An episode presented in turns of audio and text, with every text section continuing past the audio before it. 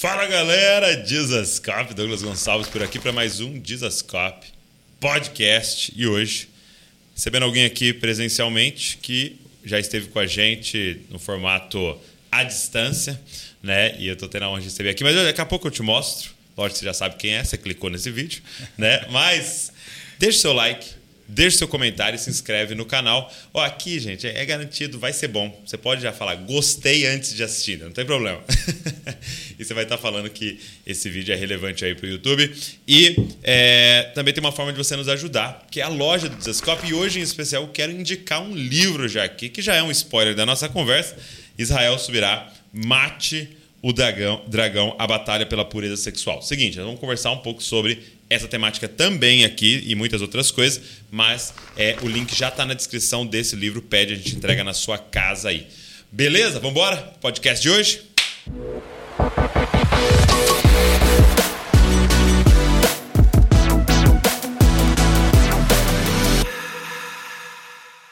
Meu amigo, Israel subirá. E aí?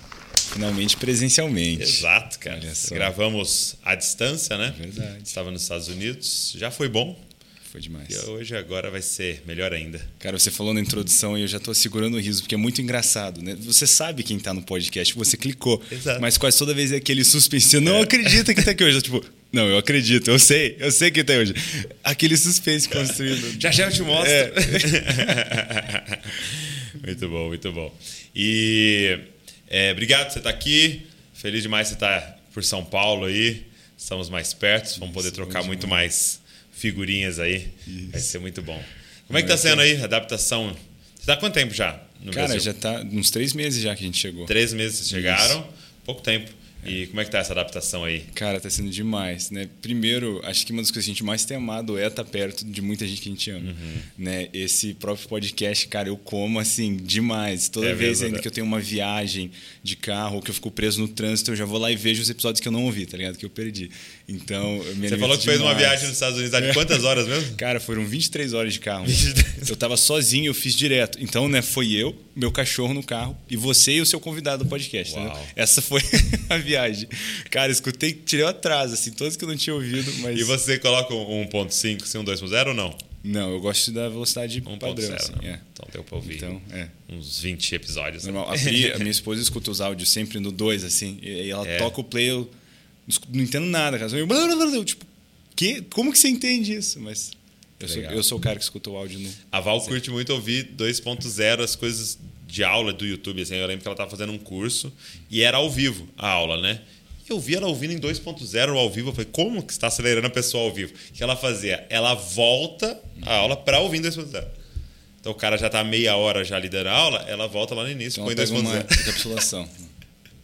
Interessante, né? Ah, não, ao vivo? É, ao vivo, porque dá pra você voltar, né? Só, e daí dá tempo. É, aí, aí alcançava a aula. Ela ia ouvir normal, volta. Eu... Isso é, é, muito avançado. É uma mente muito rápida. Muito rápida. Tipo, o mundo já tá lento, tá em é, câmera é. lenta pra ela, entendeu? Não, cara, mas tá sendo demais, assim. É tão bom também estar tá perto, mais próximo da família, é, né? né? Ver eles com mais frequência, poder realmente estar tá aprendendo e trabalhando junto.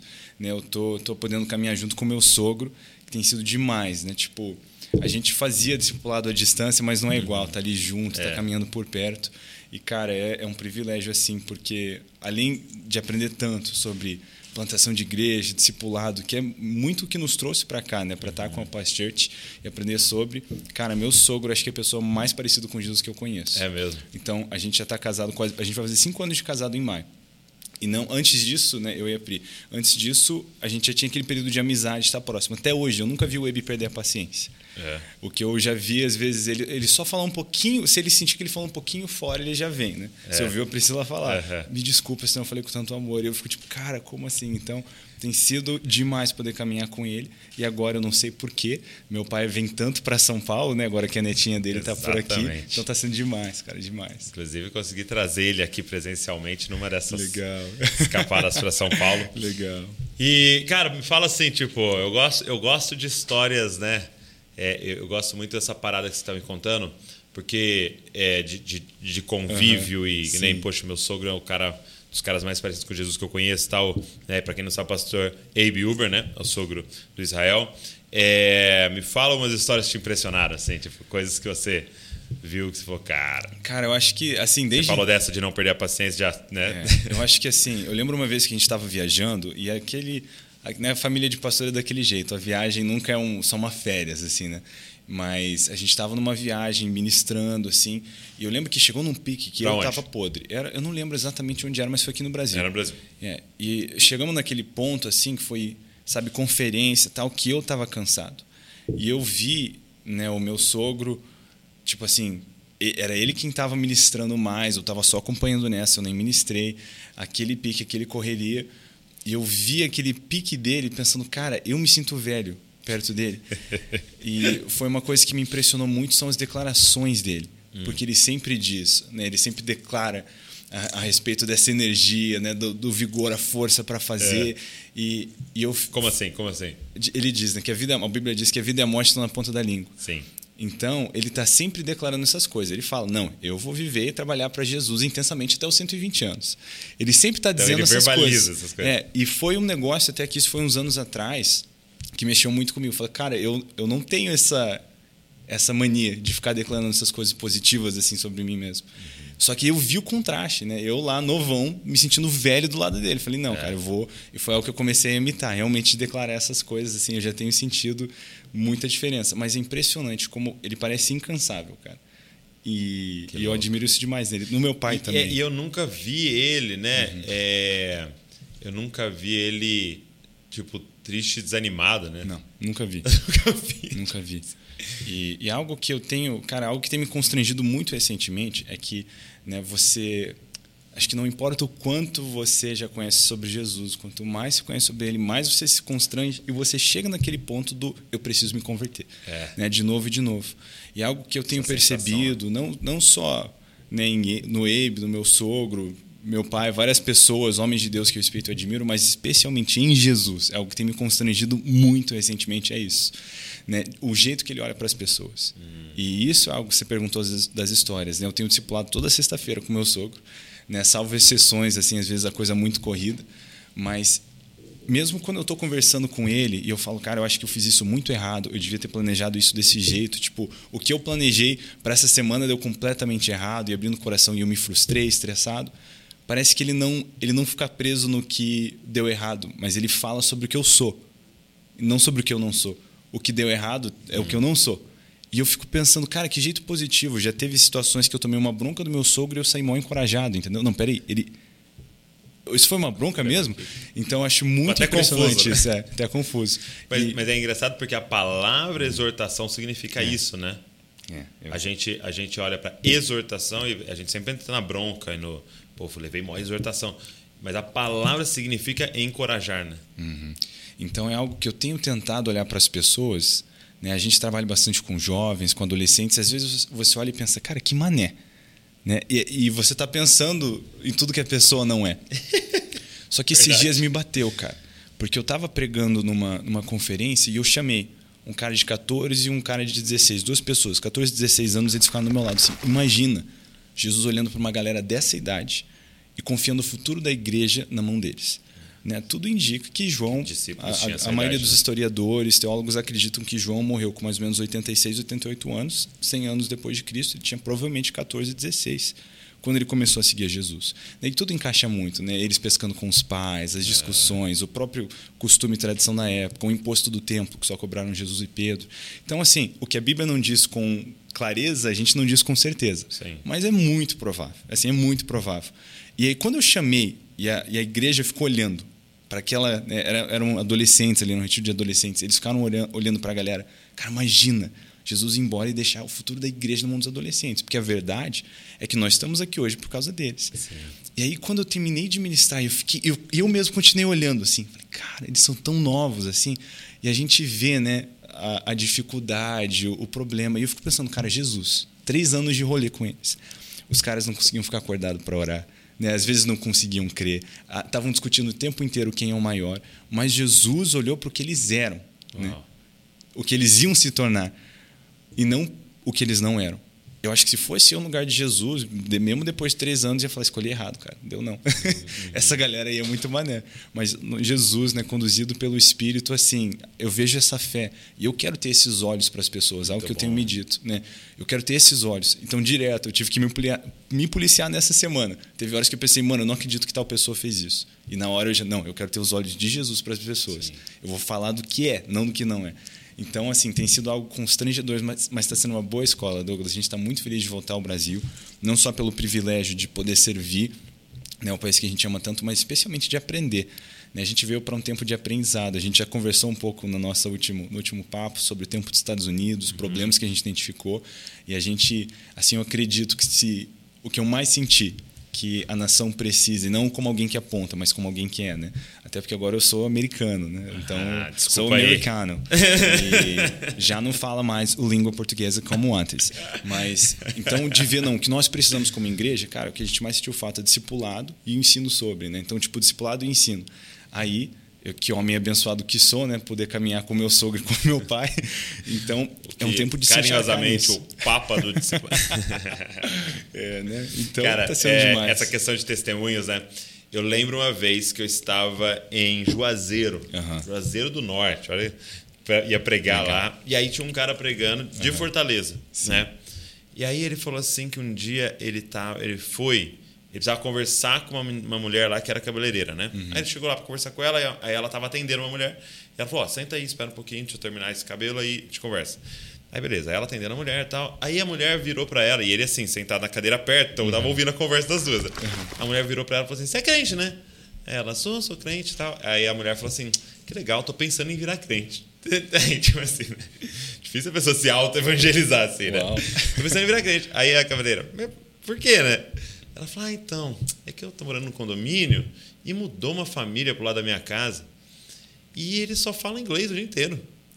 E eles, o dia inteiro eles falam inglês e eu entendo inglês. Uhum. E esses dias eu estava ouvindo assim e o dia inteiro eles ficam assim: ah, eu te amo, você é muito precioso, você é muito preciosa, uhum. eu te amo, e não sei o que, ai, como eu te amo. Eu falei, não é possível. E aí eu descobri que eles são pastores. Estou pensando em virar crente, cara. Uau. E aí a cabeleireira perguntou: é, como é que é o nome deles? Ele falou: é, parece que é Abe. Não sei o quê. Aí o cara contando Faz assim. Sentido. Eu falei, cara, que animal, né? Esses testemunhos. Porque é muito legal, ó. Você fala, nossa, fulano prega muito, né? Meu Deus, olha a oratória, olha a teologia, olha esse livro aqui que a gente leu. Mas, cara, quando você vê vida, né? Você vê a encarnação, né? Uma vez o, o Paulo Borges falou para mim assim, qual que é o embate da, do, do, do evangelho ali? Era o intérprete da lei de frente com a encarnação da lei. Aquele que sabia falar muito bem, não foi esse, não foi no podcast, foi numa conversa de Zoom. Coisa só de nós dois. Cara, mas demais. E, e, isso é muito legal. Você poder estar ali ao lado, porque realmente é, essa jornada de pensar discipulado e tal, não é informações, né? é formação. É, é, não é ser informado, é ser formado. Né? Uma vez eu vi um exemplo disso que me marcou muito.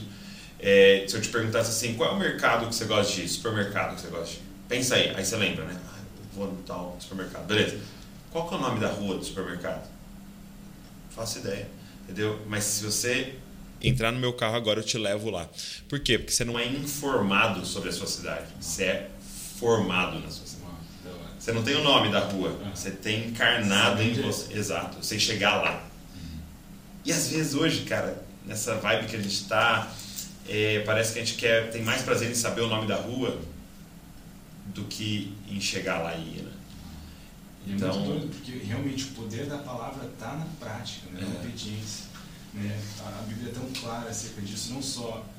Eu... penso assim, muita gente quer agradar Jesus, dar um presente para ele, e ele deixou claro qual que é a linguagem de amor dele, né? João 14, 21. Esses são os que, os que me amam, aqueles que obedecem o que eu digo. É. A gente vê na parábola dos construtores, né? Jesus fala que um homem né? Aquele que ouve as suas palavras e não as pratica é como quem construiu casa sobre areia, sem fundamento, uhum. e não sobrevive às ondas. Mas quem ouve as palavras e as pratica né, é como quem constrói casa sobre rocha, com fundamento. Essa pode vir onda que vem, né, não cai. Eu fico vendo, cara, realmente o poder tá na obediência. E às vezes eu acho que a gente entra tanto nesse prazer do saber, uhum. e se a gente entra no prazer do saber e não do de praticar e obedecer, a gente começa a entrar num lugar perigoso.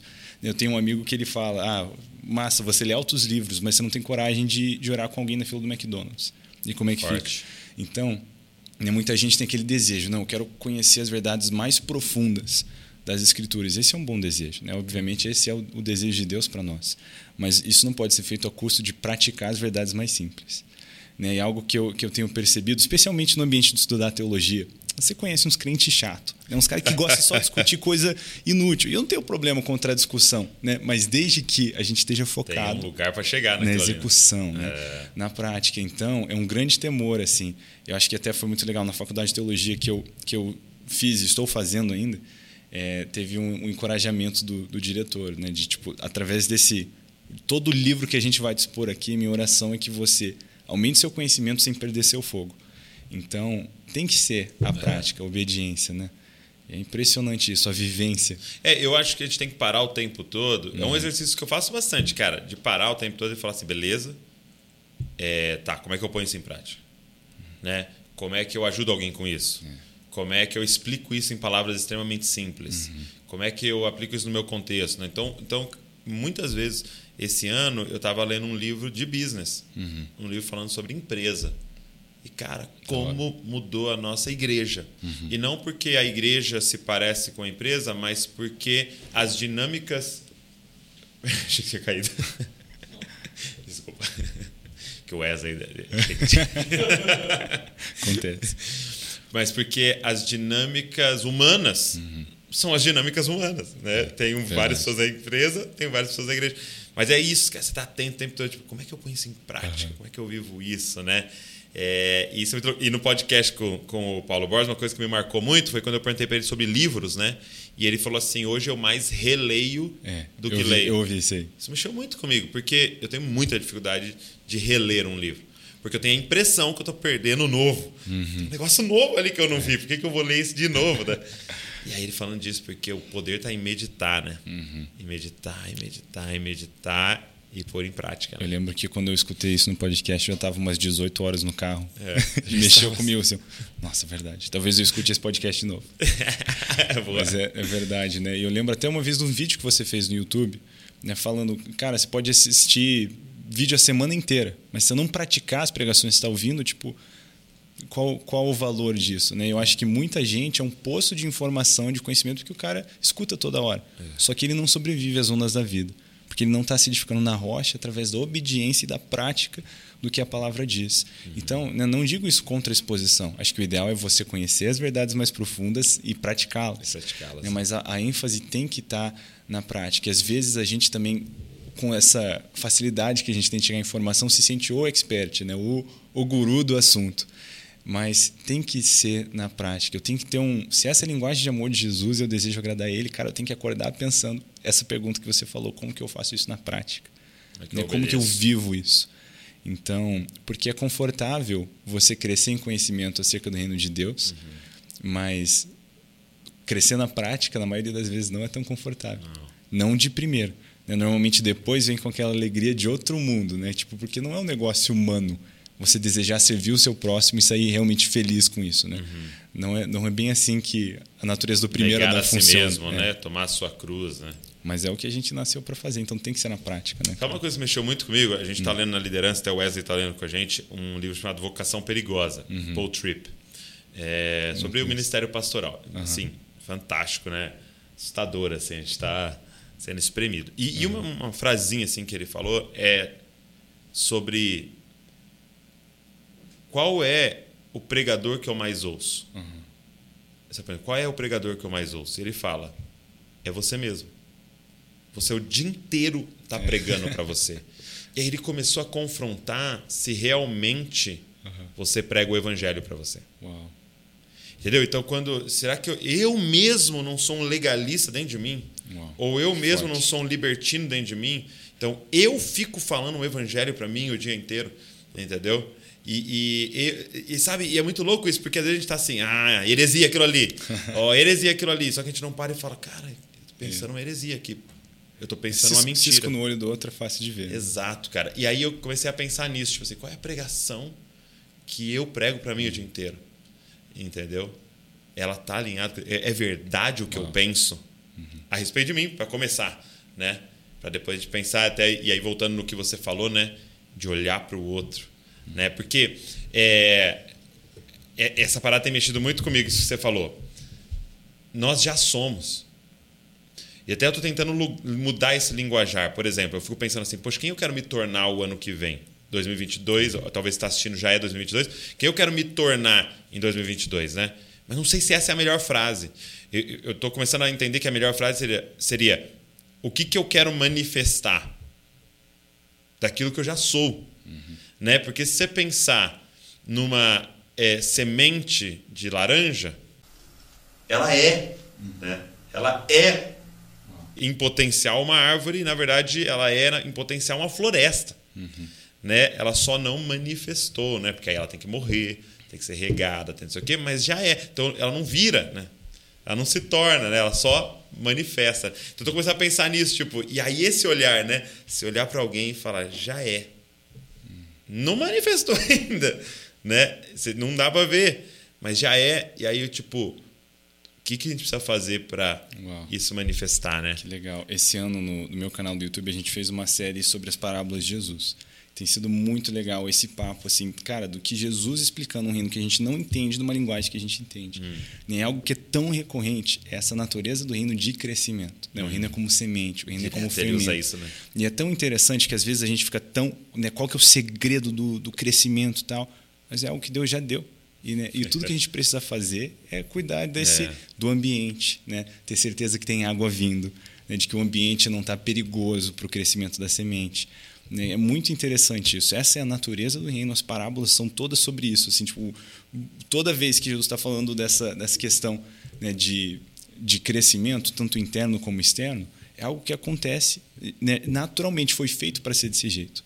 E tem coisas que podem impedir. A gente vê na parábola do semeador. Né? Uhum. E a gente vê as aves de rapina. Normalmente o crente é bem rápido para. Né? Ó, as aves de rapina, né? Não pode deixar os, os demônios chegar, né? Bem supersticioso, às vezes semente. quase. É. Só que tão perigoso como as aves de rapina são as distrações e o amor pelas riquezas. É. Então, a gente está sempre procurando o segredo do crescimento, mas é engraçado que tudo que a gente precisa, Deus já nos deu. É como se né, o Senhor chegasse, batesse na sua porta. Né? Ó, aqui, Douglas, tá aqui, chave do carro carro está na garagem. Né? Aqui está um cartão de crédito no meu nome. Você só precisa manter abastecido e usa, né? E ele te dá a missão para usar assim. E muitas vezes a gente está lá, nossa senhora, a gasolina. Nossa, eu queria tanto dar esse carro hoje. Ter que ir no... É, ir no posto tal. Mas é muito interessante. É. Essa é a natureza do reino. Então, muitas vezes, é engraçado que é, é, é quase infantil, mas o verdadeiro segredo é, é simplesmente não deixar de fazer o seu devocional continuar tendo tempo em oração gasolina, com o né? Senhor discipulado. É, é, simples, a natureza é o crescimento. Né? Às vezes a gente preocupa muito no crescimento, mas não na saúde espiritual. Mas algo é saudável espiritualmente, né? é crescimento. É doido você falando, porque olhando para isso, uhum. seria mais. O, o, nosso trabalho seria mais tirar impedimentos. Uhum. É do que fazer crescer. Né? A gente não é faz quase crescer. não atrapalhar, né? Exato, né? Uhum. Porque você pensar, eu, eu, plantei a semente, coloquei lá. Uhum. Tipo assim, o que, que eu faço para ela crescer? Ah, a é. terra e a semente vão dar conta. Agora eu preciso começar a tirar impedimentos, né? Exato. Então a gente fala, não, não Até vamos deixar a Bíblia diz que a terra produz o fruto por si só. É. Então a nossa função é essa, né? De não impedir, não atrapalhar e de deixar o reino ter a natureza que ele tem. É muito interessante. Cara, isso. que doido. Então, muito bom. Acho que a gente sempre vira o ano né, olhando, Deus, qual que é o novo, o novo equipamento que você vai me dar para. E eu entendo um aspecto disso, porque a gente tem essa necessidade e o Senhor, sim, nos provê constantemente. Uhum. Mas é, eu acho que isso é mais fácil, às vezes, do que entender que o que eu preciso, Deus já me deu. É. E que eu só preciso cuidar do que Ele me deu. Eu até estava feliz, cara, vocês se lembrando né, os 10 anos de Jesus Cop. É eu até queria bater um papo depois com você, porque eu acho que todo mundo sobreestima o que eles podem fazer em um ano mas subestima o que eles podem fazer em 10. É. Né? E se o cara vira todo ano procurando né, próxima direção e não deixa as coisas envelhecer, é, a gente acaba roubando essa natureza que é o crescimento, desde que a gente não atrapalhe. Né? É verdade. Muito bom. E aí você tá, você lançou o livro Isso. Mate, o, dragão, a, a batalha pela pureza sexual, muito legal, cara. Ficou, Ficou incrível. bonito, né? o, o- a arte aqui, quem que fez? Cara, essa arte foi feita por um cara chamado Rafael Brum. Rafael Brum. Isso. E tem até algumas ilustrações dentro, né? Sim, tem. Muito Ela- legal. É, ele que fez todo, toda a di- a diagramação, de, Muito ficou bom. bem bonito. A própria diagramação também. Eu não sei se interno, mas da Sim. capa, tudo foi ele. Legal. Muito legal. E, e quanto tempo faz que você lançou? Cara, esse livro, nossa, nem lembro quando que foi saiu. Quando foi saiu? um pouquinho antes, deve ter saído uns cinco meses atrás, porque foi um pouquinho antes de eu vir para cá. Sim. Então, uns cinco, quatro meses atrás. Ele já estava pronto há um tempo, mas ele ficou aí um, um processinho até ficar bonitão desse jeito, tudo. E, mas, cara, eu tô muito feliz. E como é que tá sendo o feedback? Cara, demais, demais. E uma coisa que eu tô amando é, é que eu escrevi esse livro numa linguagem muito simples, mas revelando coisas que eu acho que são, cara, mudaram a minha vida, né? Esse livro, ele é uma, uma exposição, eu acho que é muito legal, um- combinação de muitas coisas que a Bíblia diz nesse assunto, né, sobre a batalha contra o pecado. Né? Eu acho que até muitos dos princípios que se aprende aí se aplicam a outras áreas até, mas está ali. E eu conto junto o testemunho. Né? Eu sou o vilão desse livro, para quem não sabe. Mas eu vejo como isso transformou minha vida e fico feliz de, de passar isso adiante. E eu tenho escutado testemunho, cara, muito legal, tipo de adolescente, que diz, mano, esse livro mudou minha vida, e de pastor, tipo de 40 anos, que diz, não, esse livro mudou minha vida. Então eu vejo que a linguagem ficou assim para todos. Muita gente me pergunta, né, eu tenho idade para ler esse livro? Eu digo que não. Né, Eu acho que a gente vê de novo, de novo, os testemunhos de, de pessoas com 11 anos, 10 anos, que já estão sendo expostas né, a, a muitas coisas, a muito pecado tipo dessa área de sexualidade. E o inimigo não tem figas, né? Ele não espera seus filhos crescerem, você crescer para te para tentar te, te atacar nessa área. Então acho que é muito importante que os pais saibam preparar os seus filhos. Então não tem idade para ler o livro. Entendi. Então Seria até uma leitura para pais Isso. saberem É, que falar é legal. sobre Se o pai tem filho adolescente, comprar, ler e passar para o filho. Então, ficou muito. Eu achei que ficou muito legal. Estou muito feliz com o feedback, cara. Onde eu vou, eu escuto testemunho de gente que diz: Ó, eu estava preso nessa área da minha vida, eu não conseguia entender por que, que eu não conseguia vencer, mas agora, agora vai. Né? E é, cara, é demais, porque é- é uma exposição realmente do que a Bíblia diz, você caminhando nisso. Né? É demais. e quais são, cara, demais. quais são assim algumas orientações, conselhos que você dá quando Aham. está diante é, desse tipo de demanda num discipulado, num aconselhamento? Cara, a Bíblia tem alguns segredos assim que mudam o jogo, né? Eu acho que o primeiro deles que me marcou muito, acho que foi isso muito que virou a chave para mim, foi entender o seguinte: muita gente sente que não. É, Tem gente que até conta os vacilos que deu assim, né? Não, a tentação foi grande demais. E às vezes a gente tem essa visão muito errada, como se fosse as tentações fossem invencíveis. Entendi. Mas a gente vê em 1 Coríntios 10, né? é uma lei espiritual. A Bíblia diz que o Senhor não tenta ninguém, nem permite que ninguém seja tentado além da sua capacidade de suportar. Então, cara, é isso aqui é um princípio espiritual, uma lei que não muda, que Deus não permite que eu e você sejamos tentados além da nossa capacidade de suportar. E, além disso, a Bíblia também diz que Ele mesmo provém um escape. Então ele provém a fuga, um jeito de, de se vencer. E eu acho que isso já tira aquela ideia né, de que, cara, não, tentação foi grande demais. Isso não existe. A Bíblia diz antes mesmo da tentação chegar, é uma lei. Deus não permite. Então, a gente não peca porque a tentação foi grande demais. A gente peca porque a gente quer.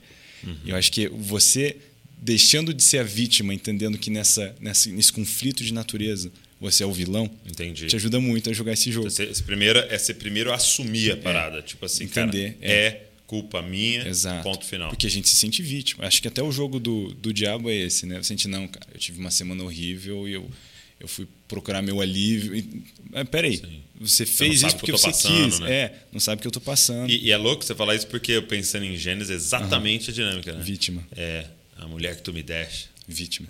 E é muito Não, louco porque é a mulher que deste. Aí você fala, nossa, tá pondo a culpa na mulher, mas ele tá pondo a culpa em Deus, né? É.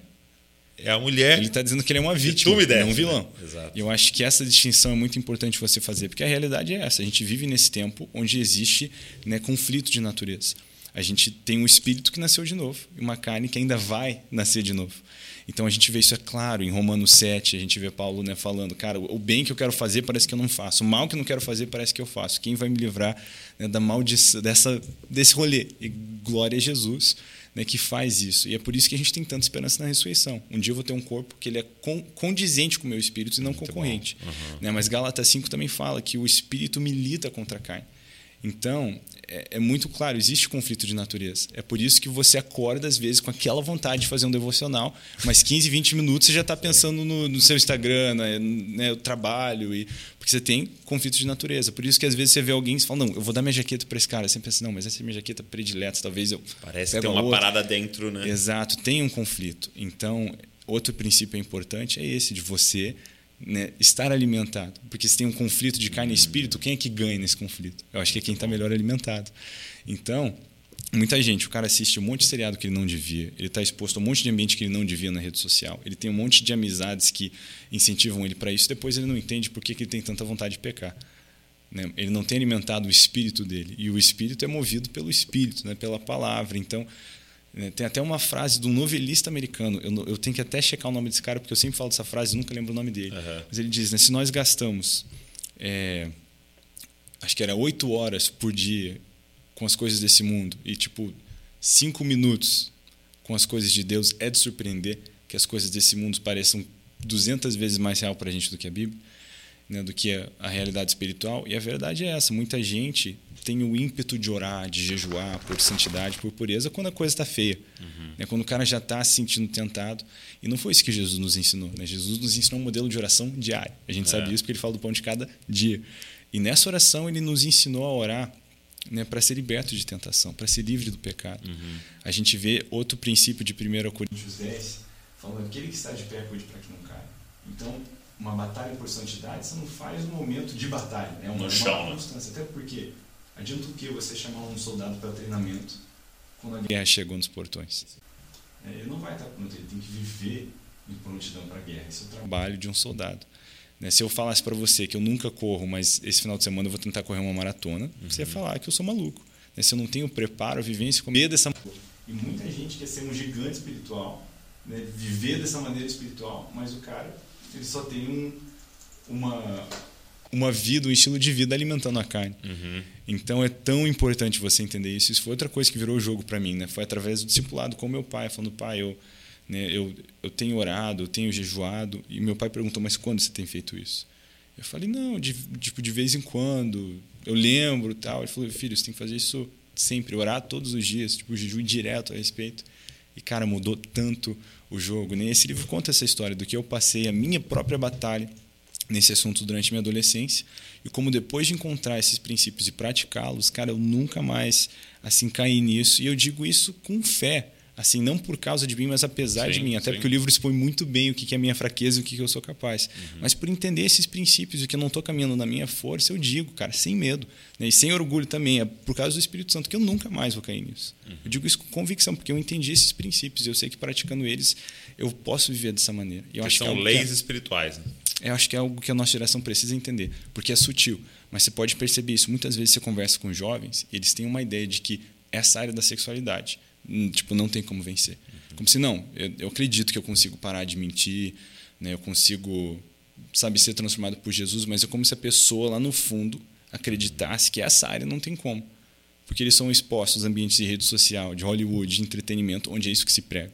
Né? Que aí não tem como, mas é isso, não é isso que a Bíblia diz. E é doido diz. porque é, parece que ele já ganhou uma batalha no, no, no, campo da alma, vamos dizer assim, né? Uhum. no campo da mente, né? o Satanás, é. que é basicamente o que Golias faz. Né? Uhum. Ele ele não tinha lutado com ninguém ainda. Uhum. Ele só ia lá todos os dias e ficava falando, né? É. Não tem homem aí.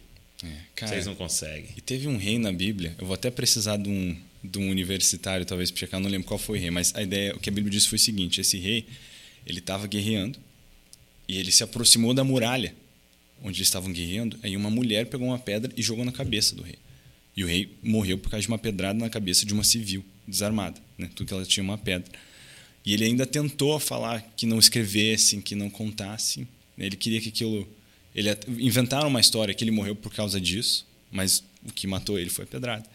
E aí depois, na época de Davi, a gente vê ele falando com, com Joabe quando ele mandou Urias para a guerra, né? E a gente vê, se eu não me engano, não lembro quem foi, mas ele na época de Davi falou, né, que não para não se aproximar Abimeleque foi quem morreu. E aí depois, na época de Davi, ele fala de não se aproximar da parede porque o que aconteceu com Abimeleque. Uhum. Então, olha só que engraçado. Você vê ali, alguns anos depois, a galera tava falando do engano que aquele cara cometeu. Tipo, isso não se faz. Por que, que você vai né, se colocar nessa posição vulnerável e tomar uma pedrada né, desse jeito? E a verdade é que nessa área, a maioria dos jovens vive assim, se expondo para pedrada, né, navegando em águas perigosas. Eu conto no livro uma história que um dia a gente estava num retirão, né, com fazendo um batismo assim, e tinha uma piscina lá, e um canto estreito perto da piscina. Aí eu, eu devia ter, sei lá, uns 6, 7 anos assim. Assim que eu vi aquele canto estreito perto da piscina, meus instintos ninjas foram ativados. Eu fui fazer um parkour, né? E eu comecei a brincar ali. E minha mãe veio e falou: Isa, né, não brinca aí, você vai cair na piscina. Falei: não vou cair.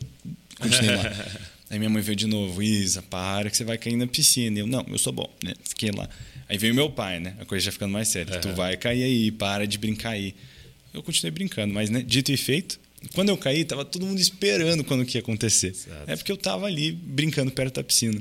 Né? Cara, naquele retiro lá tinha balança, tinha seca, tinha gramado, tinha bola, tinha um monte de coisa, mas eu fui brincar perto da piscina.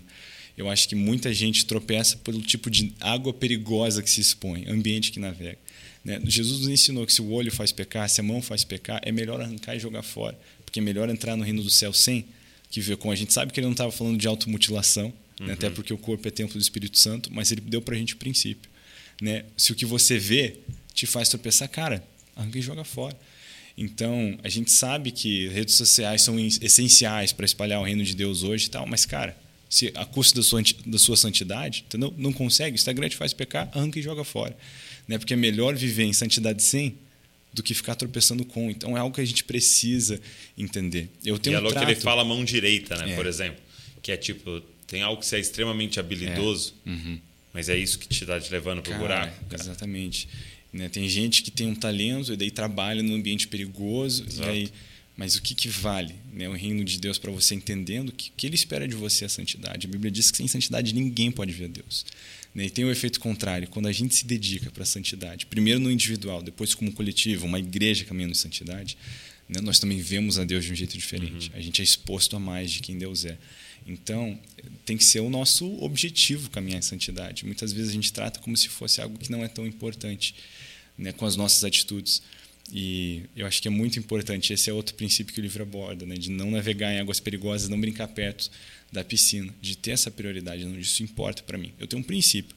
Né, até hoje, porque na época que eu era adolescente, o Instagram funcionava diferente. Né? Uhum. Lá em 2011, quando ele saiu, ele tinha aquela, aquela área do, do que era popular. Não era tipo de explorar o que era associado à sua atividade. Era o que era popular no aplicativo. Uhum. Né? E isso foi muito onde começou a minha dificuldade. A ser exposto a coisas que foram chegando em mim. Uhum. E Então, eu, eu tenho um princípio. Eu nunca entro naquela lupinha no Instagram. A galera me falou, não, Isa, mudou. Agora, se entrar, vai ter só coisa associada o que você segue. Mas eu falei, cara, eu não estou perdendo nada. Eu já tenho costume, eu não tenho por que me arriscar um ambiente que pode me fazer tropeçar. Então eu tenho esse compromisso. A gente vê Jó dizendo, eu tenho uma aliança com os meus olhos. Sim. Então vai né, requerer de nós esforços. Eu amo que Efésios 5 diz, né, que nós uma vez estávamos nas trevas, mas agora nós fomos inclusos numa família de luz. Né? Vocês são filhos da luz. Uhum. Aí ele diz, ande, portanto, na luz. É uma, uma natureza que eu recebo de graça, mas eu exerço por força. Né? E é, é sério isso. Então, você foi incluso, né? você é um filho da luz, ande na luz. Uhum. Então você recebeu essa natureza, caminhe nela, caminhe nessa natureza do segundo Adão, né? não do primeiro. Então são alguns dos princípios no livro assim que me ajudaram bastante, conselhos que eu daria. Até para alguém que, ah, cara, não vou ler o livro agora, porque a realidade eu sei, né? Especialmente a galera que assiste aqui, às vezes o cara já está com cinco na mesa, uhum, estão na fila para. Fila. Tem também o vídeo. Sim. Tem um vídeo no YouTube chamado Macho Dragão, que foi o que inspirou o livro. Foi a resposta das pessoas ao vídeo, onde eu conto esse testemunho, falo um pouco desses princípios, mesmo que eu recomendo muito a leitura desse livro. Ele é curto, é. ele dá para ler rápido, assim. Ele é... E o livro, existe algo especial hum. no livro, por causa. É, existe o poder de meditação é.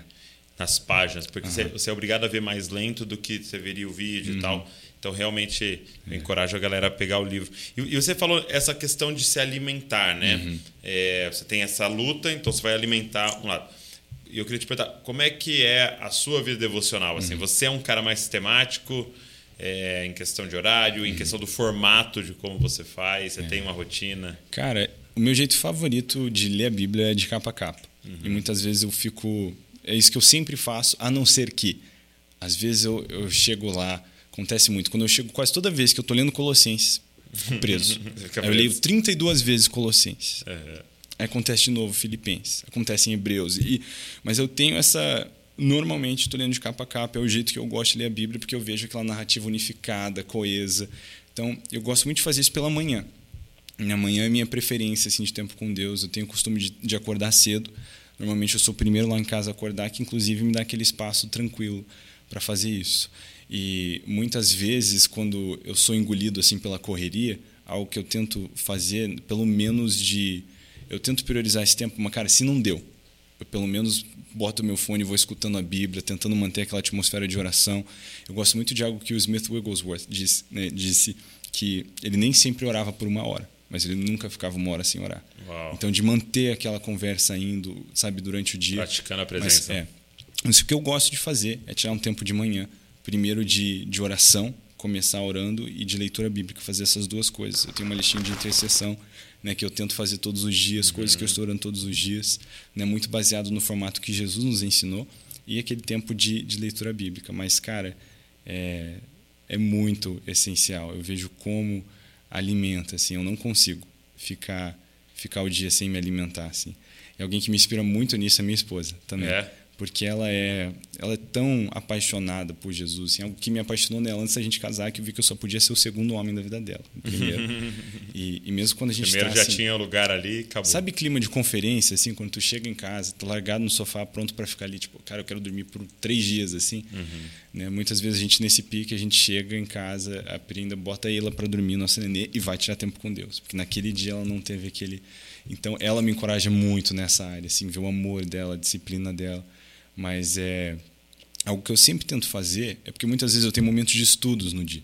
Né, de, eu, cara, eu vou ler a Bíblia uhum. por estudo. Então, uhum. por estudo, eu estou indo atrás de alguma coisa. Mas para mim, isso não substitui aquele devocional, que é você meio que chegar despretensioso para ler a Bíblia, sabe? Uhum. Você não está indo, não, estou indo procurar isso. Porque daí isso eu acabo fazendo, às vezes, várias vezes durante o dia. Né? Fazer vídeo, escrevendo, estudando. Mas naquele momento de, de devocional, eu gosto de abrir a Bíblia, onde eu parei de ler a última vez uhum. e continuar lendo dali. E nesse momento é tipo, cara, é, é aquele é o pão, né? É você, é o café da manhã. É, e sempre é impressionante como me ministra, assim, às vezes durante o dia acontece uma coisa e eu lembro exatamente do que eu li de manhã, assim. Uhum. Então, desde que a gente chegou no Brasil, tem sido bem corrido assim os nossos dias, até algo que esses dias eu tava tava né, desabafando com com a Pri falando, cara, eu sinto que nesse, nessa semana eu corri do lado de Jesus mas sem parar e sentar para conversar com ele. Uau. Falando assim, eu, eu realmente quero, eu não quero só começar o dia e botar meu fone escutando a Bíblia e, e já começar a trabalhar sem sentar e gastar tempo com ele. Que inclusive é algo que está bem meta aí para mim nessa próxima semana, cara, lembra de sentar, assim, não só de correr do lado de Jesus, é. de sentar. É porque nesse exemplo que você está dando de comer, né? Eu uhum. acho que para nós que somos envolvidos com o ministério e muita uhum. gente está nos ouvindo e, é. e, assistindo também está, uhum. é, a grande ilustração seria é, cozinhar o dia inteiro não significa que você comeu, né? É. Então, muitas vezes você está ali na palavra para preparar um uhum. vídeo, está na palavra para fazer um post no Instagram, está na palavra para terminar o livro que você está escrevendo uhum. E está cozinhando. É. está preparando para outros, né? Não significa que você comeu, né? Você comeu, é verdade. É, Muito forte. E, é, você tem que parar, você tem que parar e mastigar e é, comer. E a Bíblia te lê, né? É, Acho que nesse devocional é a Bíblia que te lê, né? Você não está lendo ela. Nossa. Ela vai te lendo, né? E, e te apontando várias coisas que você precisa melhorar. Quando esse período você passou, você passou um período no iHop, uhum. né? É, que que fez na sua vida de oração? O que que você aprendeu lá? Porque Cara. International House of Prayer, né? Uhum. Entendeu? A casa de oração, né? Como Cara, é que foi? Foi, foi demais, foi demais. Porque acho que foi o ano que eu mais orei da minha vida, porque É? minha, minha rotina foi montada para isso. Eu estava num ambiente onde, como aluno da casa de oração, era esperado que eu orasse uma certa quantidade de horas por semana. É? Né? O mínimo lá, então era, tipo, era 20 horas, eu acho. Então, peraí, peraí. Então você tinha Tinha um horário. estágio, É. cumprir 20 horas de oração. Isso. Na verdade, quando eu cheguei, era 20. Quando eu cheguei, no semestre que eu cheguei, eles baix- baixaram para 16 horas. Obrigatórias, assim. Aham. Porque eles queriam dar um espaço para, tipo, não, você ora mais do que precisa, sabe? Não é. E, mas assim, não era um negócio que a galera contando tal. Era assim, Lógico, cara, né? você, Você gastou fala. esse tempo em oração? Você, sim, eu gastei, eu não gastei. E obviamente tinha dia que você aparece lá, assim, morto de cansaço, pensando, não, eu tenho que cumprir o horário. Uhum. Mas eu acho que é isso que faz. é Você que faz seu tempo na casa de oração, né? Se está cumprindo o horário ou se você está realmente buscando ao Senhor. Sim. Mas, cara, foi um ano extraordinário, mano. Porque eu levantava quatro e meia da manhã e eu ia para a sala de oração. né, antes do sol nascer. E eu ficava lá até umas 10 horas. Aí eu ia para aula. E eu, eu morava assim, tem um apartamento lá que é o Hornhut, do próprio iHop, do lado, assim, atravessando a rua da casa de oração. E eu estava morando lá. Então, eu estava direto quando estava em casa, às vezes voltava para trabalhar à tarde, né, trabalhando de casa, eu ia lá trabalhar na sala de oração. Então, cara, com certeza a maior parte do tempo que eu gastei lá em Kansas foi na sala de oração. Uhum. E, cara, foi demais, demais. Antes de ir para iHop, eu tinha aquela ideia. Não, lá eu vou ver anjo o tempo inteiro, tá ligado? Vai ah, ser um ah, negócio. Eu quero ver. Mas, cara, era, foi engraçado que minha experiência de orar lá foi muito parecido com a de orar no quarto. É de pagar o preço, de, de vencer, sabe, o sono, vencer a fome, vencer a distração e orar. Mas é diferente, porque é meio que a sessão de trabalhar no escritório. Tipo, a atmosfera propícia para isso. Uhum. Né? A galera tá orando, a, reunião tá indo separar, tem uma atmosfera especial. Mas, cara, foi um ano extraordinário. E eu tento não perder esse hop dentro de mim, é. né? de manter isso tal. Mas, cara, foi, foi muito legal. Eu lembro um testemunho do Mike uhum. Bickle, é, que mexeu muito comigo, que ele, ele contando quando uhum. eles começaram, né? Sim. Esse movimento de sala de oração e ele uhum. foi para um turno é, que era, se eu não me engano, era, era numa sala da igreja deles lá, uhum. né? E, e, ele falou assim, cara, que estava sendo extremamente chato. Uhum né? Era pouca gente, aí a gente orava e tal, e tinha um momento de adoração, a intercessão, adoração, intercessão, assim, mas um turno comum em Chata. E aí ele foi para mais um horário lá, era à noite. Aí ele conta que ele abriu a porta, né? Não, não, quando ele estacionou, ele ouviu um barulho altíssimo, assim, tipo, explodindo as caixas de som. Ele falou: Meu Deus, cara alguém, eu acho que o técnico de som lá dentro aconteceu alguma coisa e tal. Ele entrou desesperado, porque tinha vizinhos, tinha as coisas, né? E aquele barulho ah, tipo, altíssimo, assim, né? Com muito alto, de instrumentos, de tudo. E aí ele entrou, tal, ele foi falar com o técnico de som e tava normal. Entendeu? E aí ele falou: Não, mas você aumentou? Você abaixou? Tal? Não, não fizemos nada, estamos aqui orando, baixinho, normal, tal, né? na, na altura normal. E aí ele foi e ficou sem, sem entender, e aí Deus falou com ele, falou assim, cara, eu só deixei você entender o que acontece no céu Uau. quando vocês estão num turno normal. Uau. Num turno Demais. chato. Cara, de quatro pessoas, de cinco pessoas, entendeu? E no céu é uma outra parada que está acontecendo. Eu vou te falar, pensa num cara que ora. É? Eu chegava lá, né, quatro e meia, cinco horas, dava umas seis horas da manhã, o Mike chegava. Aí eu saía às dez, eu ia para aula eu ia para academia, e às vezes eu voltava para trabalhar lá na sala de oração, ele ainda estava lá.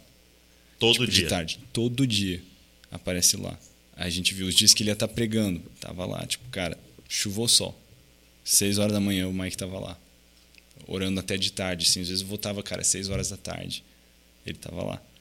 Então, assim, quando o Mike fala sobre oração, assim, eu sento aqui, ó, baixo a cabeça e ouço. Porque... porque a parada é essa, né? É, é alguém que encarnou, né? A gente tá falando do seu sogro, a gente fala do seu pai, a gente fala um cara como Mike. É alguém que encarnou, não é uma pregação. Hum. Né? É como é uma testemunha. É né? como João Batista, né? Ele não é, é, é ele, ele é a voz que clama no deserto. Uhum. Ele virou um versículo, é. né? Ele pegou um Isaías 40 Demais. e ele virou um versículo. É interessante que é isso que Jesus chamou a gente para fazer. É. Ele diz que nós seríamos suas testemunhas. Uau. Ele não disse que nós daríamos o seu testemunho. Uhum. Nós seríamos. Então a nossa preocupação tem que ser essa de encarnar. É. Né? E eu, cara, e você vê que é a ideia, né? É realmente a ideia, quase que um dos temas centrais, assim, a, da maneira como você se expõe a Jesus é essa, é uhum. é ser a testemunha.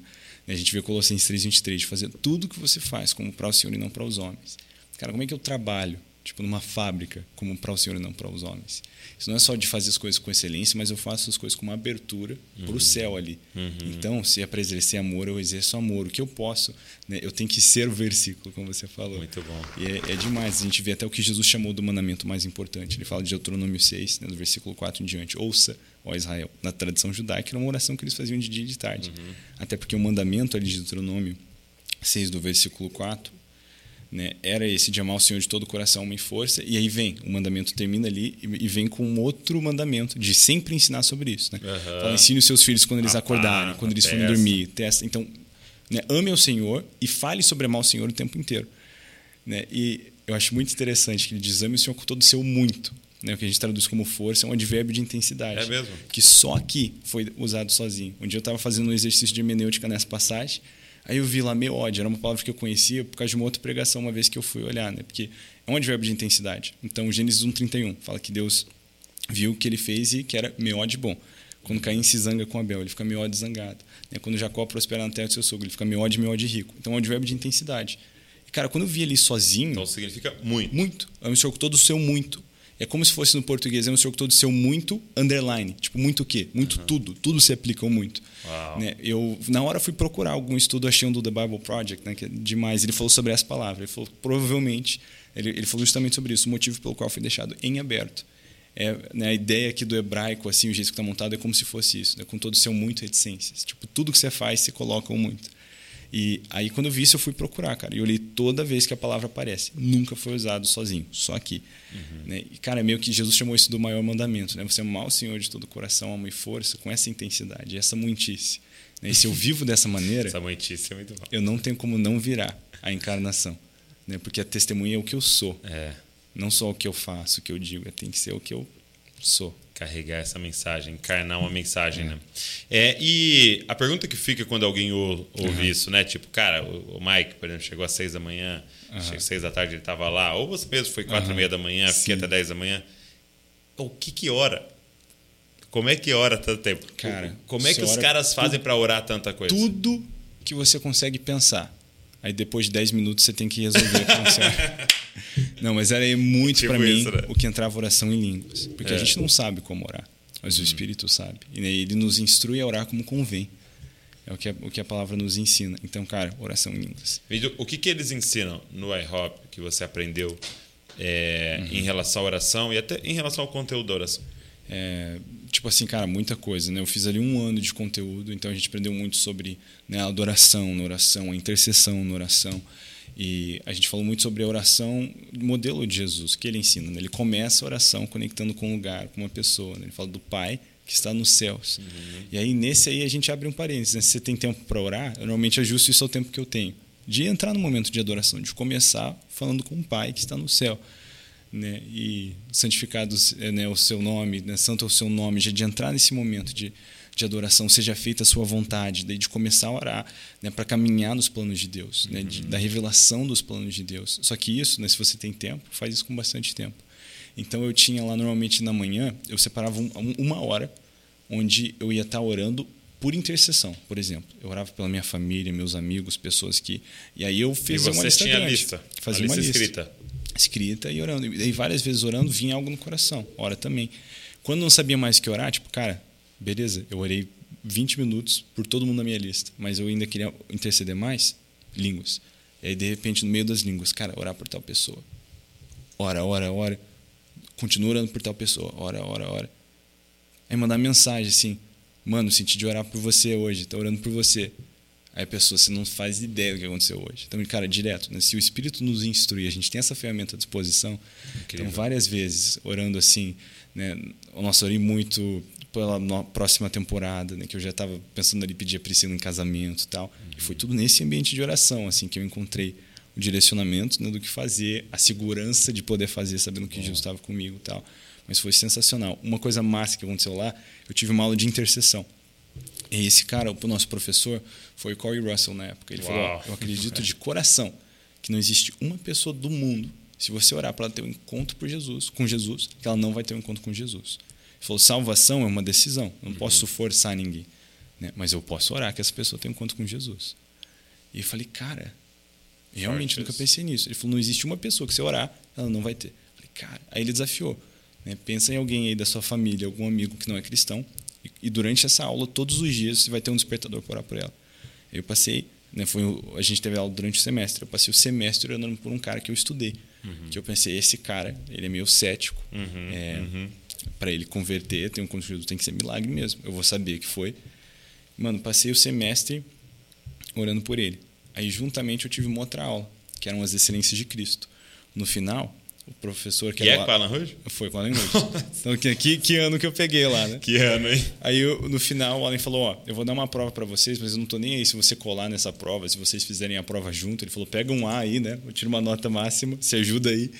Ele falou, mas a prova que eu quero te dar de verdade, não posso fazer isso no papel, mas de verdade, assim, no sistema de honra, a prova que eu tenho para você é essa: ganhe alguém para Jesus. Só, tipo, converse sobre o que você aprendeu, apresente uma. uma né, Cristo para alguém. Cristo. Eu falei, bom, tô orando pelo cara faz seis meses. Aí eu fui mandar mensagem para ele, né, que ele, eu tava lá, ele, ele no, no Brasil, em Curitiba. Aí eu apresentei o texto 1, aí o texto 2 para a resposta dele, o texto 3 e o texto 4 metade pensando daí, eu vou ajustando diante da pensando vai ser uma briga. Aí a primeiro foi uma coisa super simples assim, falou, mano, Jesus é, é o verbo, é Deus que se encarnou para morrer pelos nossos pecados, ele nasceu de uma virgem, aquela loucura assim, né, para isso, para que você pudesse ser salvo. E porque eu amo você, eu quero te ver no céu, eu queria muito que você aceitasse Jesus. Aí já fui lá copiar o texto 2, né? Para deixar no gatilho. Aí ele falou, sim, eu quero. aí, eu, aí eu peguei áudio, né? Falei, não, mano, acho que você não entendeu. isso, isso. Ele, não, sim, eu quero. Quero aceitar Jesus. Aí eu, cara, não, acho que ah. ele, ele tá querendo se livrar de mim. Não é possível que ele aceitou tão fácil assim. Aí eu, mano, mas você tá entendendo? Ele, não, sim, entendo. O que você falou faz sentido. Gritou no meu coração, eu quero aceitar Jesus. Aí ele orou, aceitou Jesus. Né? E eu, no outro dia, ainda acordei pensando, mano, eu acho que ele não eu ainda duvidando, assim, esse pá que ele queria se livrar de mim e tal. Aí, aí deu só para né, esfregar na minha cara. Ele mandou uma mensagem falando: Mano, faz 11 anos que eu tenho insônia. Eu, nesse tempo eu nunca dormi uma noite de paz. Ele falou: Dormi que nem um bebê essa, essa noite. Ele falou: E isso me traz mais certeza da minha decisão, que Jesus é meu Senhor. Meu Deus, mano. Aí eu, tipo, mano, imagina o cara aceitar Jesus e acabar uma insônia de 11 anos, mano. Aí, cara, foi um negócio assim que mexeu comigo. Então, hoje, sempre que eu vejo um amigo meio estabanadinho na fé, ou alguém assim que está afastado, eu coloco lá na lista assim de orar por isso, porque cara, né, a oração é tão poderosa e a gente dorme em cima dessa ferramenta assim é. dia e noite. Então foi uma experiência muito incrível que eu tive lá na Hop, cara, muito incrível. E, e, fortaleceu muito o que eu já tinha fui aprendendo durante a vida com meu pai, né, sobre oração em línguas, meu pai, né, direto, até hoje ele me lembra assim. Às vezes ele me vê, a gente filho, oração em línguas. A gente é não esquece, né? Continua fazendo isso. Então, cara, pegou pegou muito forte. Foi um tempo sensacional. Eu não consigo imaginar minha vida sem ter ido para lá. Foi é. desse nível, assim, tipo, o, o, realmente o que eu encontrei, o que eu experimentei lá nessa parte de oração, assim, baseou muito de tudo que eu vivo hoje. Então. Eu fui muito marcado uma vez quando o Vitor Vieira uhum. trouxe a reflexão. Sim. Né? A gente passa por cima de algumas coisas, né? Uhum. É, ele falando de Cornélio, né? Uhum. E, e o anjo falar, né?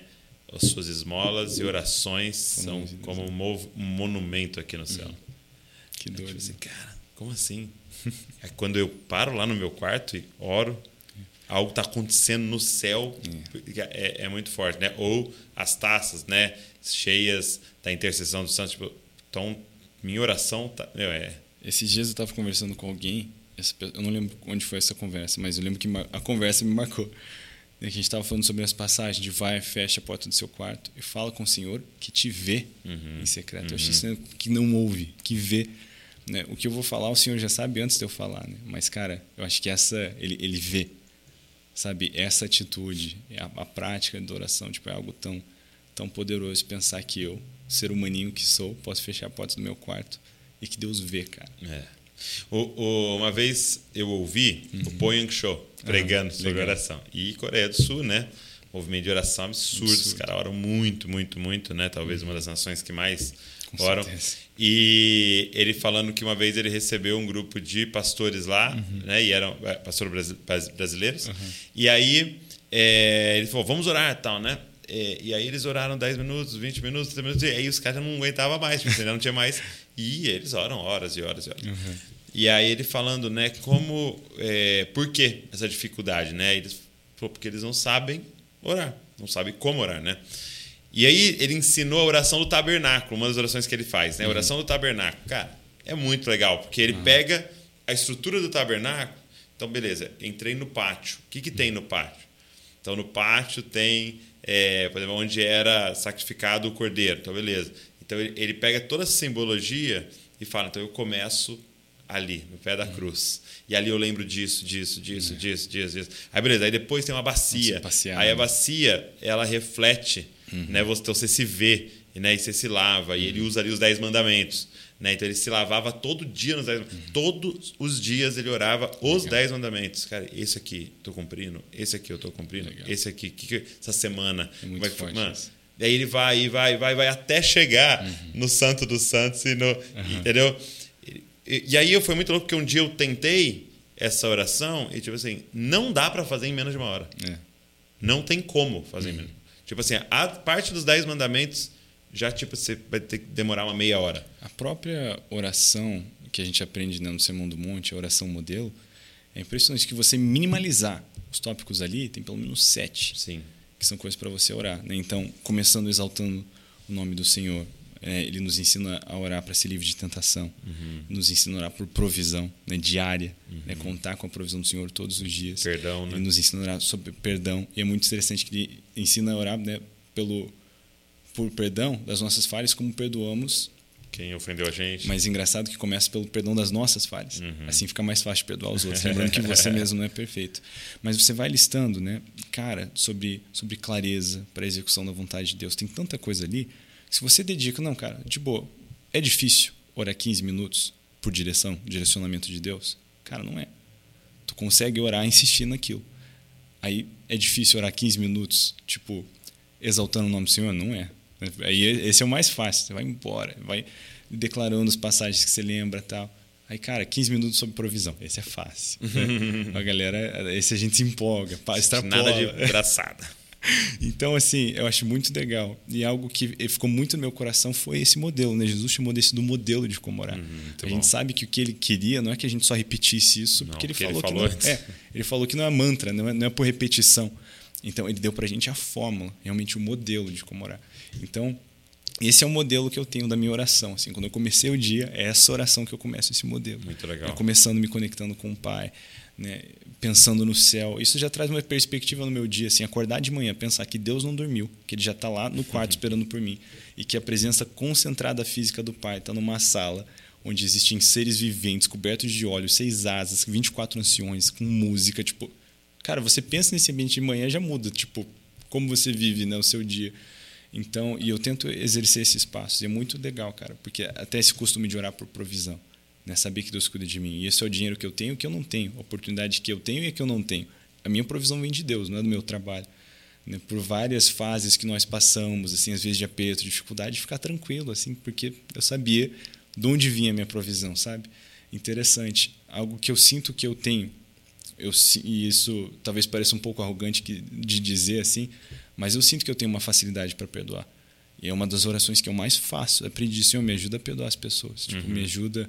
E acho que de reconhecer naquele ambiente de oração as minhas próprias falhas, entendeu? Como Jesus me perdoa por elas, é, é, é, é fácil, assim, sabe? Tipo, ajuda muito. Então a gente tem. Cara, eu vi como mudou a minha vida. Ter essa prática de uma coisa que eu oro muito. E às vezes essa durante o dia eu faço um backup. Senhor, me, me ajuda a não ser estressado. Eu quero ser manso que nem Jesus. trânsito de São Paulo Muito tem bom. me desafiado. É. Mas eu lembro um dia, uma semana no iHop. Cara, eu tive um dia onde sabe o dia que dá tudo errado? Tipo, tudo que podia dar errado deu errado. E eu, no meio de resolver uma das coisas que tinha dado errado, tive que ir para uma cidade vizinha. Eram 50 minutos da minha. E no caminho da, da volta, o meu carro quebrou na estrada. E, tipo, você, você conhece o Kansas, né? Sabe um pouco como é que é meio não, do nada, não, assim? Não, nunca estive. Assim. Então, mas pensa meio do nada. Do nada. Assim, o meu carro morreu meio do Muita nada. Muita terra. É. Eu tive que ligar para um, um, um guincho, já sabendo que ia ser uma grana ser guinchado até a cidade, apertado. Ele falou, beleza, daqui a duas horas eu tô aí. Aí, cara, aí eu tava com. Acho que eu tava com um violão no meu carro. Aí eu peguei, puxei o meu violão, assim, cara, numa e eu tranquilo lá, cantando, assim, guardei o violão, fiquei conversando com Jesus. Eu falei, mano, o que que tá acontecendo? Como que eu não tô surtado agora? Eu pensei de verdade, assim, cara, não tem, isso não é normal. Eu sei Sim. que eu estaria, tipo, muito bravo, dando murro em coisa agora, assim, tipo. Aí o Espírito Santo me falou, você orou a semana inteira sobre isso. Né, sobre esse domínio próprio, sobre mansidão e tal. E agora você está surpreso que você está agindo dessa maneira? Eu falei, cara, a oração funciona. então é algo que eu vejo muito, assim.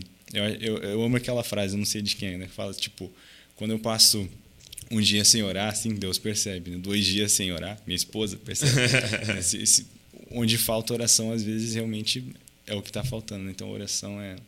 Mas você vê alguém Cara, bravo fala, vai orar, mano. É. Ele falava, vai pescar, né? Vai orar. Vai orar. Muito bom, muito legal. É, eu queria perguntar para você agora um pouquinho sobre o seu trabalho, o trabalho que você tem feito online, né? Sim. É, qual é a temática assim, no YouTube que você tem mais visualização?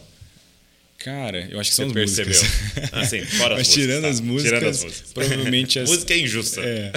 Cara, acho que interessantemente é muito o que eu e a Priscila fazemos juntos, quando a gente fala sobre Ah, é? relacionamento. Eu acho que onde mais aparece gente assim é quando a gente junta e Esse fala assunto sobre... de relacionamento é algo que sempre. É. Funciona. E, mas eu vejo assim que a galera aparece em peso nesse aí. Tipo, acho que a, a idade que mais nos segue é dos 18 ao 24, depois Tá. disso 24 ao 35.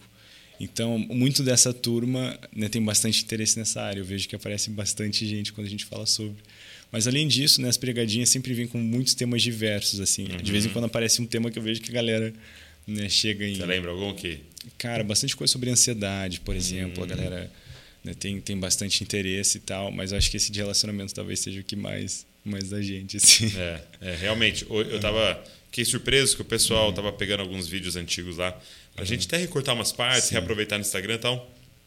E aí o menino tava. O Gustavo tava assistindo um vídeo, eu olhei assim, tava com 1 milhão e 200 Uau. mil visualizações. Eu falei, porque você não visita os lá de baixo, né? Aham. E era realmente. É, é, assista esse vídeo antes de casar. É. Também o tema é apelativo, né? É. Ou não case sem assistir esse vídeo, sei lá. É É, mas era muito legal, assim, era um tema, era um tema sobre pregação.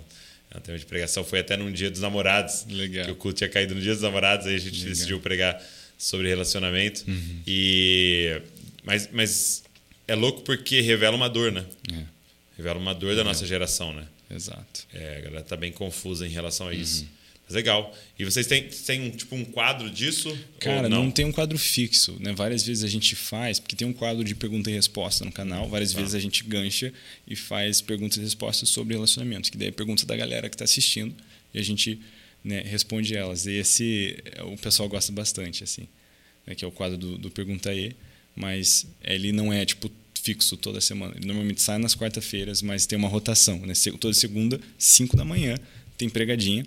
E aí, quarta-feira às 10, normalmente tem um outro vídeo, que às vezes é um vlog, às vezes é um pergunta aí, às vezes é um, um outro vídeo especial, assim, mas normalmente tem esses dois garantidos. E aí o que Você tem feito dois por semana. Isso. E aí normalmente o que vem de bônus é o, o, podcast, né? Que agora a gente vai regular. Eu tenho muito que, tipo, querer. Qual que é? Não é querido? Eu, eu quero. Kido, kido. Kido. É. Eu, eu Desejado. desejando fazer isso mais constantemente, mas realmente é algo que hoje, assim, eu já tô com o tempo estouradaço, mesmo meu ritmo de paulista, assim, né, de de tá difícil e o podcast normalmente é bastante tempo de você editar, até para você Mas ouvir. você tem feito podcast sozinho. Isso. Normalmente eu faço, às vezes, com, com visitas também, assim, às vezes eu e mas mais vezes sozinho. E, só que é algo que agora, terceirizando, sendo da minha mão, vai ser mais frequente também. Mas Ah, normalmente legal. esse sai nos sábados. E alguém, Então- aí você está vendo alguém para começar a editar para você. Isso, isso. Que agora é- vai ser uma benção. Isso. Vai. Porque esse peça. tempo todo vai fazer, eu vou fazer seis anos de canal e os seis anos sozinho. E também dá para contar, assim, teve, teve algumas vezes e datas que entrou em recesso, mas assim, em sua maioridade, na maior, maior parte das semanas do ano, teve vídeo toda semana, Que legal. desde que começou. Então, Isso é muito bom. É, benção. o... Eu percebo assim que um grande desafio para nós Uhum. e, e até uma, é, eu acho que porque eu, porque eu vejo assim, a gente precisa se envolver em Uhum. Sim. todas as áreas, em todas as É. coisas, como Aham. cristãos, como discípulos de Jesus. E aí chegando lá, a gente precisa redimir. Uhum. A gente precisa pensar o que aqui não expressa Cristo e a cultura, né? Então, Uhum. e, e a cultura do reino de Deus. E aí eu percebo que é, ser guiado pela audiência é uma das, uma das questões que a gente não pode fazer. É. Então eu, eu vejo que é muito tentador, né? Porque eu fiz essa pergunta para você: o que, que funciona? ah, então toda semana eu vou gravar Ah, vídeo de relacionamento. É, ou toda semana eu vou gravar vídeo de ansiedade, toda semana. E, e eu percebo que é uma grande tentação para nós que estamos trabalhando online, né, que temos um ministério online, é a gente fazer da forma errada, né? Pensando nesses números, né? Verdade. E às vezes tem uma temática que está queimando o seu coração e você sabe que não vai dar muitos views, né? É. Mas você ir lá. é aquele discernimento de oportunidade e propósito. Né? Quem é guiado por oportunidade vai sempre mudar a direção da oportunidade, mas se eu sou guiado por propósito, eu sei que eu tenho uma direção para se mover. Né? Se aparece uma oportunidade que é alinhada ao meu propósito, aí eu abraço ela. Top. Mas tem que ser o propósito. E realmente, assim, é, no meu canal, eu, eu foco bastante nisso. Assim, meu objetivo principal do canal, né, de vez em quando até faço um conteúdo mais evangelístico, algo diferente, uhum. mas o, o, principal é ajudar o cristão a ser uma cópia de Jesus, né? Ser um oh. cristão verdadeiro. Então, vou te alguém contratar. Que, né? Alguém que realmente está praticando né, o que Jesus ensina. Então, esse é o meu objetivo. Porque você até eu, eu gosto muito do um podcast que você fez falando né, sobre, sobre propósito, como, sobre como encontrar seu propósito, você falou, né? Muito bom esse. Esse eu sempre passo para galera. Ah, é? Você faz aquela fala né, de Deus. Eu tô sozinho, eu tô com os três. Não, sozinho. Tá. Porque você fez ah, sozinho, que é sozinho. mais curtinho assim. Uhum. E aí você falou um dos jeitos de você né, entender e perceber qual é o seu propósito é fazer a pergunta o que, que eu gostaria de mudar no mundo. Isso. Eu lembro que no dia aquilo me deu uma confirmação. Assim, eu falei, não, cara, o problema, a primeira coisa que veio na minha cabeça é eu queria que o cristão fosse verdadeiro cristão. Olha só. Além de ver quanto a hipocrisia de crente machuca o mundo, né, se um crente está sendo um amigo de Jesus, um discípulo de Jesus, bom, a gente sabe o que acontece quando esses aí estão à solta, né? Penso que dois mil anos atrás, Jesus soltou uma leva. Soltou alguns e já. Olha o que, que acontece. Então, cara, se eu consigo ajudar as pessoas a viver dessa maneira, né? Então eu acredito que o resultado é explosivo. Isso pesa muito no meu coração. Outra, outro problema é a falta de paternidade. assim. E eu vejo como isso reflete né? não só a paternidade espiritual, mas de a minha paternidade com meus filhos. Né? A gente, eu e a Pri, a gente tem um sonho de adotar também, então a gente vê como esse problema assim de, de orfandade, tanto natural como espiritual, é, é algo que, que pesa. Então aquele, aquele é muito bom, mas com o canal eu tenho muito esse esse objetivo. Essa intencionalidade. Então é né? é muito ali a, a pregadinha, tal. Às vezes o pessoal até fala, Isa, você tem que né? Você tem que surfar mais nas trends e é, tal. É. E parte disso eu realmente tenho. Eu preciso aprender sim, a se melhorar. Pode ser intencional. Eu, né? preciso, eu preciso fazer um internato no, no Jesus Cop. Ah, assim, fazer um, é, estágio. O, o, o Jesus Cop é super bom com as trends. Não, cara, não, mas é que vocês são muito bons de YouTube de verdade. Eu sei porque direto eu, eu acompanho vocês, o vídeo sai é irresistível. Tipo, eu vou clicar, tá ligado? De, entendi. Às vezes até coisa que, tipo, o, o não case antes de assistir isso.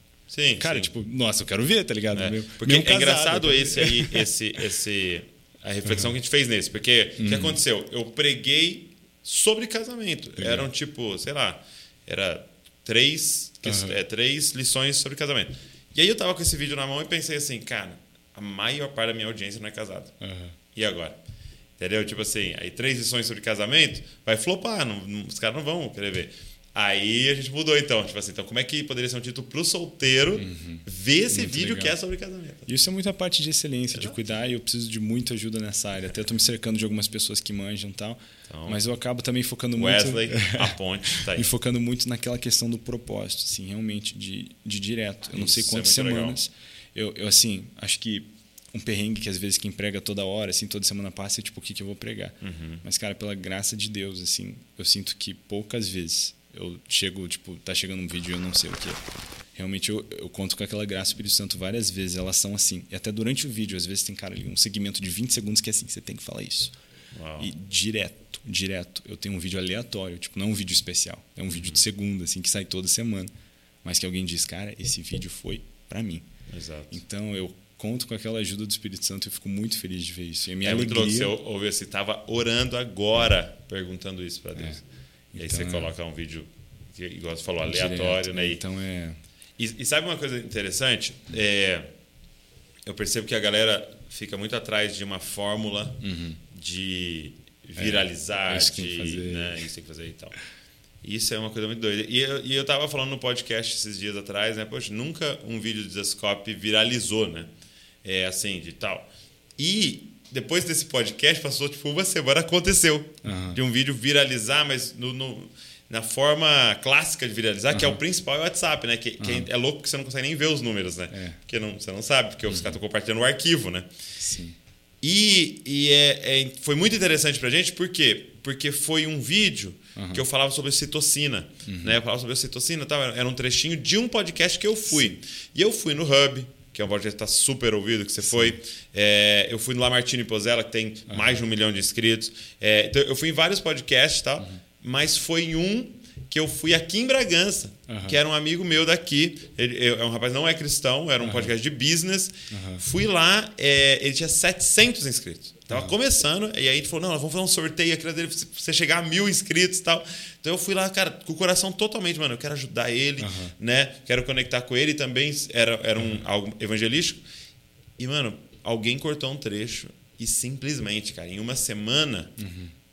Tipo assim, aonde eu ia, alguém tinha assistido aquele, aquele trechinho ali. E, e, era muito louco, porque um amigo falava assim: olha, mandaram aqui no grupo, que é um amigo meu médico. Me mandaram aqui no grupo. Foi o líder, o chefe do hospital que mandou no grupo. Aí eu perguntei para ele: onde o senhor achou isso aí? Uhum. Ele me mandaram no grupo da maçonaria, tá ligado? aí depois alguém me mostrou, o padre Marcelo Rossi postou o trechinho. Aí o outro, uhum. um pai de santo me mandou, e outro não sei o que. Tá. Cara, viralizou assim. Uhum. E aí, isso que ficou mais marcado para mim, assim, eu poderia tentar programar isso, né? Eu vou no podcast, eu vou no, na época, né, no Jô Soares, eu vou uhum. no céu. onde. E Deus pega o que ele quiser, né? É. Faz, então não existe. É só realmente estar cumprindo o seu propósito. É, eu acho que é algo também muito importante de a gente ter essa autenticidade também, de fazer o que. Né, porque está todo mundo tentando seguir uma norma, um vídeo normativo, sim, tipo, ninguém. Sim, e tem exato. vídeo, cara, eu tenho pregadinha que chega numa hora, tipo meia hora, quer dizer, nunca uma hora, tento uhum. ser mais. Pregadinha que chegou 20 minutos, tem pregadinha que tem 3 minutos, cara. Exato. E assim, eu acho que tem que fazer o que tem que ser. É. Né? Uma coisa que eu também detesto, tipo, quando todo vídeo é normativo, quando você procura lá, né? Cara, como consertar isso? Né? Como dar um nó de gravata? Aí tem um vídeo de 10 minutos, uhum. né? Com patrocínio e tudo. Cara, eu detesto esse vídeo. Nessa hora, sabe o que, que eu preciso? É aquele vídeo que tem 40 segundos. Exato. E eu amo esse cara. Ele nem monetizou o vídeo pra, porque ele queria ajudar. Eu falei, cara, tipo, eu amo você, entendeu? É. Então a gente às vezes pergunta, pensa, não, o que, que dá certo e não o que, que as pessoas precisam. Né? É, como servir, né? É como servir. E isso, cara, outra coisa que eu preciso me converter é aprender a ser servo, cara. De verdade, assim, eu sou constrangido com Jesus. Nesses tempos eu estava conversando com um amigo, a gente estava falando sobre isso, sobre servir né, falando que servir não é o que a gente faz, é o que a gente é. Né, que o céu tem uma natureza de serviço. Sim, Quando eu falo isso, fiquei pensando, é muito louco, porque muitas vezes a nossa motivação, o que a gente ensina de servir, é pensar tesouro, recompensa. Né? Aí ele estava falando lá, quando Jesus, falando acerca do céu, né, fala que aqueles que lá entrarem, tipo, entrarão, eles se sentarão na minha mesa e que eu, cingindo-me, o servirei. E, cara, essa cena acabou comigo, porque antes eu tinha uma imagem do banquete, né, das bodas do cordeiro, com Jesus sentado na é, ponta da mesa. na ponta, o chefe, né? É, e a Bíblia está dizendo que ele se cinge, ele põe roupa vai de servo e vai servir os pratos. E eu saí arrebentado dessa conversa que eu tive com o meu amigo, pensando, cara, tipo assim, sabe, 20, 20 anos de curso, não entendi nada, sabe aquele sentimento de, cara, eu preciso ser servo, mano, tipo, eu quero me tornar servo. Eu fico até pensando que a gente a gente fala até do, do, tesouro, assim, né? de novo, que a Bíblia não diz com, com certeza, a gente não fala com clareza. É, vice-versa, né? mas mesma coisa. Mas eu fico pensando, cara, até para os anciões, né? A, a coroa é para lançar os pés de Jesus. Às vezes eu penso que esse nosso tesouro no céu é a nossa oportunidade de lançar os pés dele. Né? E a, a, o bom de ter bastante é poder dar bastante é, para ele, porque a natureza do céu é servir. Né? E, e isso tem me, me quebrantado. Então eu tenho procurado. Né? Tem tanto para aprender nessa área assim de, de servir, que é o básico do, do evangelho, mas algo que eu tenho tentado fazer através do que eu faço no meu canal no YouTube, tipo de fazer as perguntas, né? como que eu posso servir? Então, já tem várias vezes, e eu tento ser sensível ao Espírito Santo, porque há várias vezes eu estou subindo um vídeo e eu sinto a voz, né? A voz que sussurra, desmonetiza. Tipo, não tem tempo para distração, para anúncio. Eu, cara, eu faço. Tipo, eu tento seguir, né? Isso e assim seguir essas instruções. Às vezes já tive vídeo que eu fiz editei, estava subindo e senti não. Tem alguma coisa errada? Eu não consegui entender por quê, mas não, não, não postei. Então, assim, de ter essa sensibilidade, confiar em Deus, sabe? Amém. De eu acho que é bom sim, e eu não sou contra, e preciso crescer nessa área de ser excelente, de saber né, fazer com eficiência, saber uhum. né, navegar o sistema, mas tem coisa que não depende de sistema. Né? É. Né?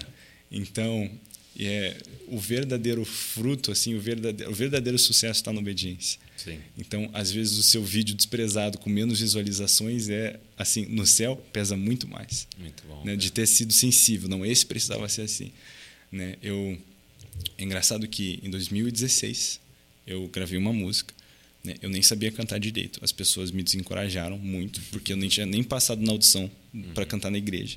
Né? Nessa época eu fui gravar música eu gravei uma música que tinha uns sete minutos. Né? Originalmente tinha 13, eu ainda cortei um pouquinho, porque achei que não precisava repetir esse refrão longo quatro vezes. Mas sete minutos, o pessoal, não, você é maluco, essa música tem que ter três, tem que ter. Não, tem que ser assim, Jesus falou que tem que ser assim. Aí fui fazer uma animação, o pessoal, não, cara, mas você tem que fazer. Não, cara, Jesus falou que tem que ser assim. Né? E hoje essa música ainda é, que me leva para casa, uhum. ainda é tipo 65, 70% da nossa renda vem dessa música. A gente nem imaginou que seria, nunca imaginei que eu ia ver um retorno, mas a música hoje tem mais de 130 milhões de visualizações. Meu Deus, que louco. Então, assim, na época eu quebrei todas as regras que você devia fazer para a música viralizar, entendeu? Tipo, para crescer do... Mas, cara, de obedecer, sabe? Obediência. Né? E é engraçado que esse é um caso que é, é mais fácil você ver, olha que legal como Deus usou isso, né? Como vale a pena a obediência. Mas tem vezes que olhar para obediência é olhar para algo que ninguém viu. Exato. E saber que Até esse... o, o vídeo que você não postou, né? É, é o Foi sucesso. obediência é. também, né? Então a gente tem que ter essa sensibilidade. Né? Incrível. Provavelmente esse podcast saindo em janeiro. Provavelmente. Legal. Já uhum. vai ter saído as músicas novas? E, Já vão não, ter saído em fevereiro. É? é? São nove então, músicas. Se você está vendo em fevereiro uhum. ou está próximo disso, fique ligado aí nas redes sociais. Essas são as melhores músicas, cara. É mesmo. Que, que, eu já escrevi assim. Forte isso. Empolgado, empolgado. De, é, nove músicas novas. Então. Meu amigo, obrigado. Obrigado por esse tempo tão especial aqui. Ver você presencialmente. Eu te agradeço. Foi muito bom. Se você não viu o outro, a nossa outra conversa, foi uhum. maravilhosa também. Foi, foi totalmente outros assuntos que a gente tinha conversado. Também é, acessa aí, provavelmente vai aparecer para você aí é, esse vídeo também. É, mas obrigado, cara. Obrigado pelo seu coração, o caminho que você está trilhando. Uhum. E talvez uma frase que você nunca ouviu, vou falar para você. Isso é só o começo. amém, amém. Daquilo que Deus vai fazer na vida de vocês. Uhum. É, e eu sou sempre muito abençoado, muito encorajado pela sua família, pela sua casa, por tudo, cara. Digo mesmo. Eu sou abençoado demais, cara, por você e pela Val. Assim, vocês são referências para mim e para Pri.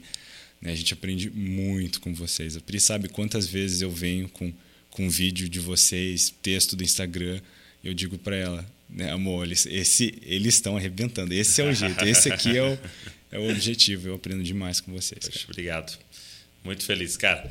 Você que nos ouviu, você que nos assistiu, foi uma honra muito grande. Obrigado por ter ficado até o final aí com a gente. Pega esse link, manda para geral aí, tenho certeza que pode abençoar alguém essa conversa aqui. Comenta também, deixa o seu like, é, se inscreve no canal para você receber tudo. Vou deixar aqui na descrição contatos também do Israel para você poder entrar, é, ver todo o conteúdo dele e, e ficar ligado nas novas músicas, em tudo. Deus abençoe você e não se esqueça, você é uma cópia de Jesus. Valeu!